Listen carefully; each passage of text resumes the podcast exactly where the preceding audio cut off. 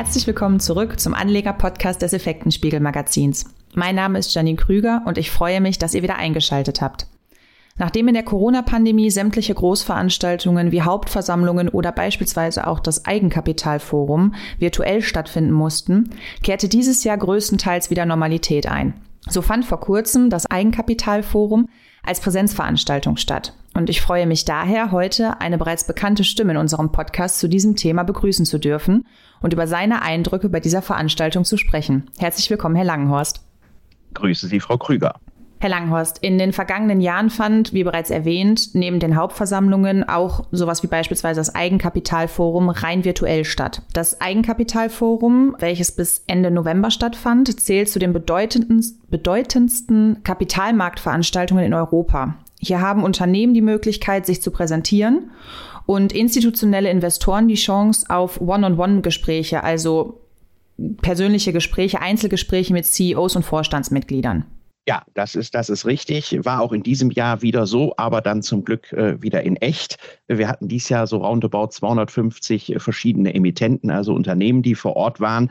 Und es war eigentlich sehr breit gestreut. Es fing also an bei wirklichen, ja, ich sag mal schon Small- und Micro-Caps, vielleicht mit einer Market Cap von, von 10, 15 Millionen äh, und zog sich dann aber hoch bis hin zu Unternehmen aus dem DAX oder MDAX, also zum Beispiel eine Deutsche Bank oder eine Lanxess oder eine Klöckner und Co. waren auch vor Ort, wobei schon festzustellen war, das ist aber in der Vergangenheit auch ähnlich gewesen, dass gerade die großen Indexunternehmen meistens halt nur für die äh, One-on-Ones, also die Einzelgespräche zur Verfügung stehen und nicht unbedingt immer auch noch äh, unten im Auditorium präsentieren. Äh, Branchenmix ist eigentlich auch immer sehr weit gefasst. Also sie haben eigentlich quasi aus jeder Branche äh, was dabei, seien es die klassischen Industrie- oder Dienstleistungsgeschichten, sei es Software, sei es Banken, sei es aber auch irgendetwas, was, sage ich mal, im Bereich Kryptos äh, unterwegs ist oder was ja zuletzt auch durchaus äh, mal eine gewisse Furore an den Märkten machte, eben das Thema, sag ich mal, alles, was so mit Cannabis oder Cannabinoiden oder wie man das genau nennt, zu tun hat, war also sozusagen alles vor Ort vertreten. Wie Sie bereits sagten, Sie waren dieses Jahr wieder vor Ort. Ähm, schon vor Corona erfreute sich das Eigenkapitalforum ja hoher Besucherzahlen. Dieses Jahr fand, das, fand es als Hybridmodell statt. Wie sah es dieses Jahr aus? Ja, also äh, etwas, etwas äh, schwierig insofern zu beantworten. Das muss ich vielleicht vorab äh, einschicken, weil wir dieses Jahr eine andere Location als in den Vorjahren hatten, äh, weil das Sheraton Hotel in Frankfurt am Flughafen, wo das äh, die letzten Jahre vor Corona immer stattgefunden hat, äh, da waren irgendwelche Umbau- oder Renovierungsarbeiten, sodass wir jetzt eine andere Location hatten. Insofern macht das sozusagen den Vergleich insofern ein bisschen schwierig, weil halt die Räumlichkeiten etwas anders waren. Und da ist natürlich dann immer schwer einzuschätzen, wie, wie voll es gewesen ist. Aber so der, der Grundeindruck ist der gewesen, dass die Teilnehmerzahl doch etwas geringer war als äh, vor Corona.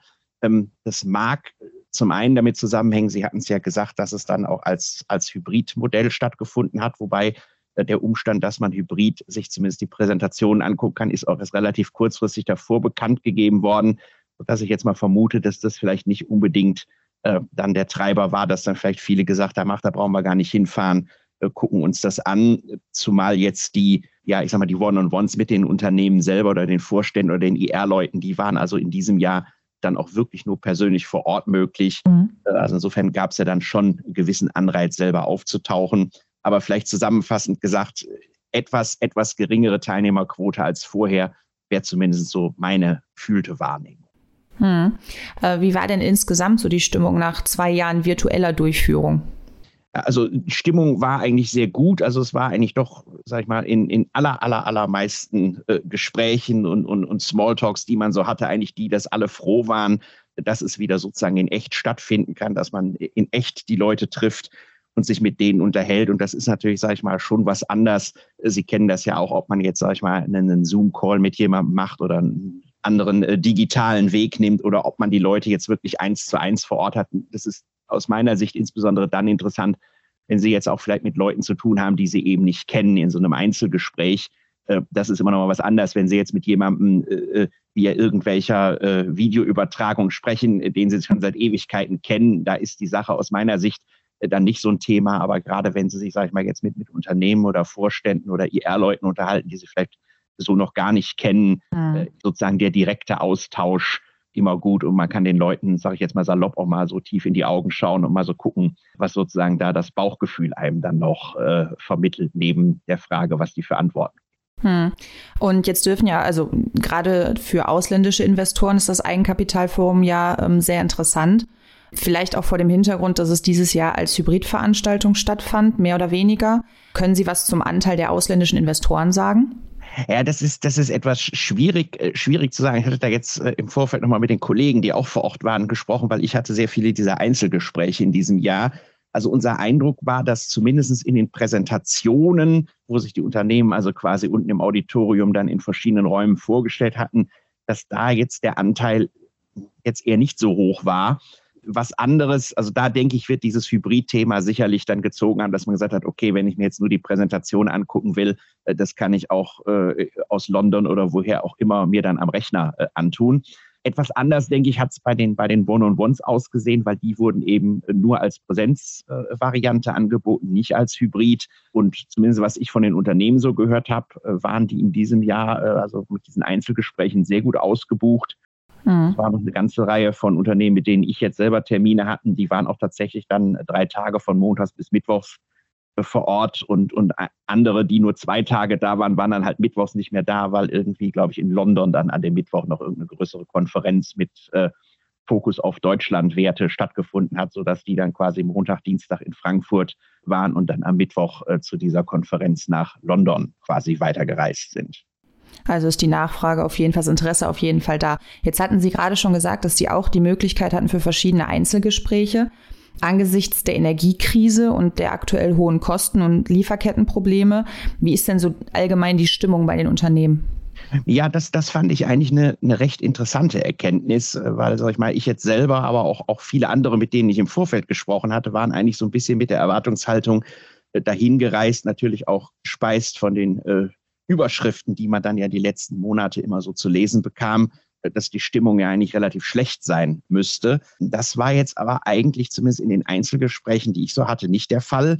Ähm, sondern die Unternehmen, äh, natürlich hat da jeder seine, seine Baustellen und Herausforderungen. Sie haben natürlich. ja da die Schlüssel, Schlüsselthemen schon angesprochen.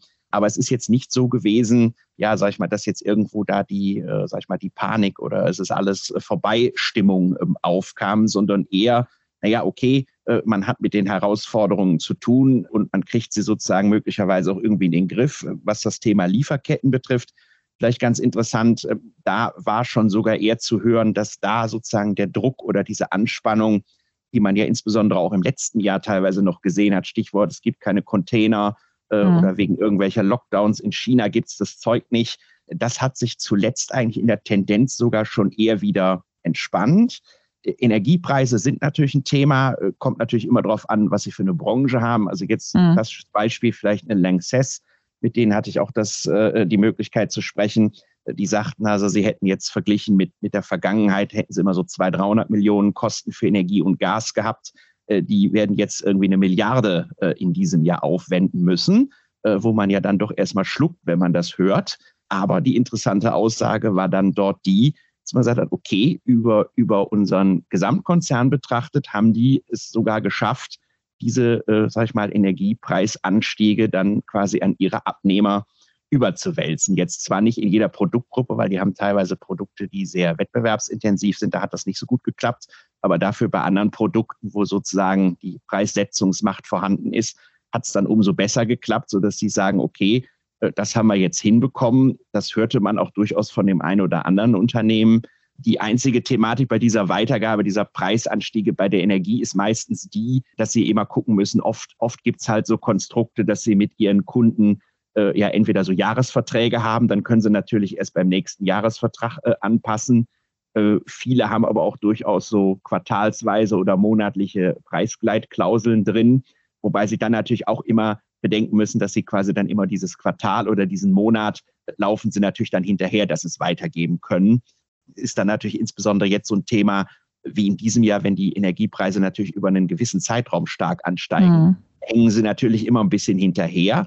Hat aber dann eben in dem, in dem anderen Effekt, weil ja jetzt zum Beispiel Gas und Strom ja auch teilweise wieder billiger geworden sind vom Peak, natürlich den Vorteil, dass sozusagen dann die Preissenkungen, die natürlich in diesen Klauseln auch vereinbart sind, natürlich jetzt auch erst zeitversetzt kommen, sodass man im Endeffekt da eigentlich relativ gut durchkommt. Also das ist eigentlich so die Aussage äh, gewesen, die man gehört hat. Und äh, man ist da, sage ich mal, jetzt durchaus äh, bei den Unternehmen auch, ja, ich sage mal, relativ optimistisch jetzt sozusagen die Prognosen, die man ausgegeben hat, beziehungsweise die man vielleicht unterjährig dann mal aktualisiert hat, dann am Ende auch erreichen zu können für 2022. Und wie sieht es so insgesamt für 2023 aus? Bleiben die Unternehmen eher zuversichtlich? Ja, 2023, das war ein bisschen auffällig. Da tun sich alle schwer, sozusagen äh, die eigene Glaskugel auch zu, zu offenbaren. Also da kann mhm. sie dann immer natürlich die Standardaussage, die Guidance bekommen sie dann bei Vorlage der vorläufigen 22er Zahlen bei der nächsten Bilanzpressekonferenz oder so mitgeteilt. Was jetzt so mein Gefühl war, war, dass man von einigen hörte, dass also durchaus so äh, in, in, der, in der Vorschau so, äh, ja, so bis zum ersten Quartal, vielleicht Mitte zweiten Quartals, die sehen können, 23 oder danach wird es dann, sage ich mal, so ein bisschen ähm, nebulös, weil halt eben so keiner weiß, äh, sage ich mal, je nachdem, in welchem Bereich man tätig ist, wie sich das auswirkt. Also was man vielleicht sagen kann, ist, dass ähm, jetzt im, im letzten Jahr und auch in diesem Jahr ist es natürlich gerade den Unternehmen, die eine sag ich mal, hohe Preissetzungsmacht haben, die also, sag ich mal, irgendwelche Produkte haben, wo es nicht so viel Wettbewerb gibt äh, und wo ich dann quasi dem äh, Endkunden oder auch dem Zwischenkunden die Preise weiter belasten kann, dass die das eigentlich haben relativ gut bisher weiterwälzen können. Ich denke aber, ähm, auch das wird irgendwann, sag ich mal, über, über alles betrachtet natürlich eine gewisse Grenze ähm, erreichen, sodass natürlich. ich jetzt mal davon ausgehen würde, dass wahrscheinlich in 23 wahrscheinlich auf der Umsatzseite gar nicht mal so sehr, weil da äh, profitiert man dann natürlich von den, ja, ich sag mal, inflationsbedingten Preisanstiegen von Produkten. Aber ich könnte mir vorstellen, auf der Ergebnisseite äh, werden dann natürlich, sag ich mal, so Themen wie dann auch, äh, ja, möglicherweise Energiematerialkosten, aber eben auch Personalkosten dann schon ein bisschen belasten, sodass ich davon ausgehen würde, äh, Topline, also beim Umsatz wird man wahrscheinlich in 23 bei vielen auch weiterhin einen ein Wachstum sehen. Allerdings wird sich die Ertragslage äh, tendenziell dann, äh, sage ich mal, nicht, nicht so nicht so positiv entwickeln, wie eigentlich der Umsatzanstieg äh, äh, es hätte eigentlich wahrscheinlich sein lassen müssen. Hm. Gut, wie Sie schon sagten, eine Glaskugel für das kommende Jahr hat natürlich niemand. Aber insgesamt scheinen die Unternehmen ja doch recht, recht zuversichtlich gestimmt zu sein, dass es wieder bergauf gehen kann. So, so würde ich das unterschreiben, wobei ich mal so vom Bauchgefühl sagen würde, man sollte wahrscheinlich davon ausgehen, äh, dass dann 23 auch eher so ein, ja, so dieses berühmte in Anführungszeichen Übergangsjahr ja. dann wird. Äh, äh, und da muss man mal gucken, wie es in 24 aussieht. Aber ich denke mal, es, es wird wahrscheinlich in, in den meisten Fällen nicht so schlimm kommen, wie denn so manche Überschrift der letzten Monate hätte befürchten lassen. Wir dürfen auf jeden Fall gespannt sein, was uns im kommenden Jahr erwartet. Ähm, ich danke Ihnen, Herr Langhorst, an dieser Stelle für das interessante Gespräch. Gerne. Und auch von euch verabschieden wir uns an dieser Stelle und hoffen, ihr schaltet auch das nächste Mal wieder ein. Bis dahin halten wir euch wie immer auf unserer Homepage effekten-spiegel.com über das aktuelle Börsengeschehen werbefrei und unabhängig auf dem Laufenden. Schaut gerne mal vorbei. Bis dahin und bleibt gesund.